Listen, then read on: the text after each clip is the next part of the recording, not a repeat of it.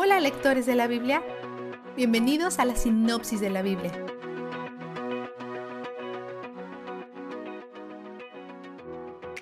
Ayer nos quedamos en que Moisés le decía a la gente lo que necesitaba para construir el tabernáculo, donde Dios moraría en medio de ellos, y en que Dios dijo que cualquiera que quisiera podría contribuir. Hoy empezamos con Dios poniendo inteligencia y habilidad en los artesanos para que puedan construir el santuario tal como Él lo quiere. Muchas personas traen donaciones y dejan cosas cada mañana. Están haciendo una limpieza profunda de sus carpas como locos, tanto que Moisés tiene que decirles que se detengan. Dios provee de más aquí. Esto revela que parecen estar verdaderamente arrepentidos. Romanos 2.4 dice que la bondad de Dios nos lleva al arrepentimiento, y ciertamente ha sido amable con ellos al perdonarles la vida después de la catástrofe del becerro de oro y al renovar su pacto con ellos. El objetivo de esta repetición es resaltar que las personas que se acaban de rebelar contra Dios en realidad están siguiendo sus instrucciones al pie de la letra. No lo pierdas de vista.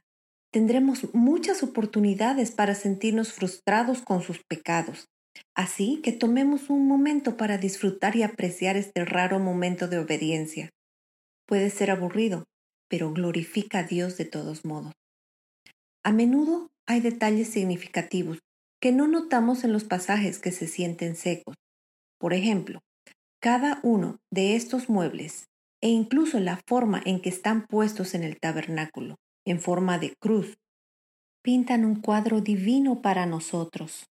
Todo esto, el tabernáculo, su mobiliario y todos los rituales asociados, es tan solo una sombra de las cosas buenas por venir de acuerdo con Hebreos 9 del 1 al 10.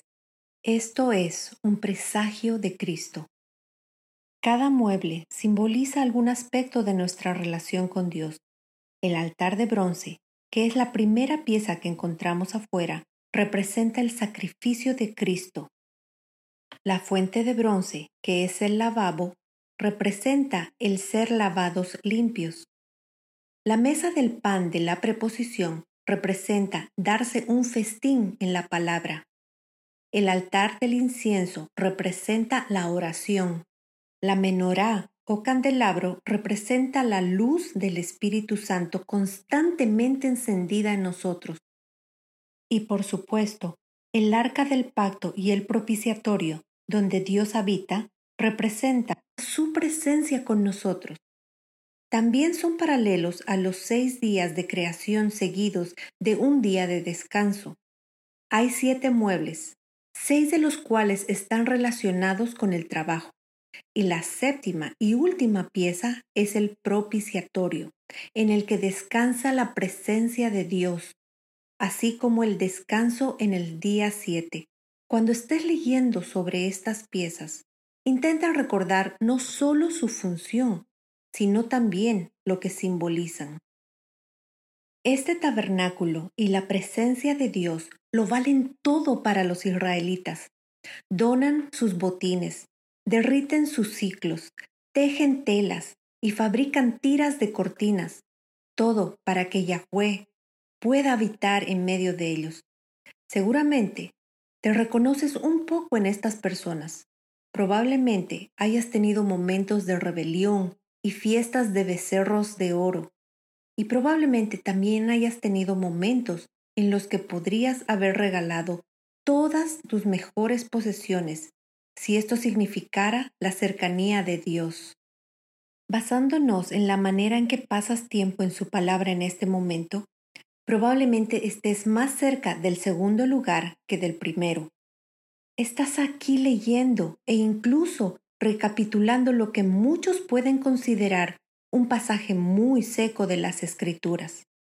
Esto revela mucho sobre lo que Dios está haciendo con este candelabro en tu corazón, ese fuego continuo del Espíritu que arde incluso cuando no puedes detectarlo. Veamos el vistazo de Dios. Él está aquí con nosotros, acercándonos incluso en los días en que no parece haber nada llamativo acerca de Él. e incluso en los espacios que se sienten rutinarios o monótonos. Él está en lo ritual y está en lo común. Probablemente habrá días en que los sacerdotes estén mezclando el incienso y matando a los animales, en los cuales no se sientan más cerca de Dios que antes. Podrán preguntarse si esto realmente hace algo, pero continuarán haciéndolo, confiando más allá de su propio entendimiento, que hacer estas cosas una y otra vez realmente sirven para algún tipo de propósito, incluso cuando no pueden verlo. Confían en su palabra y espero que tú también lo hagas.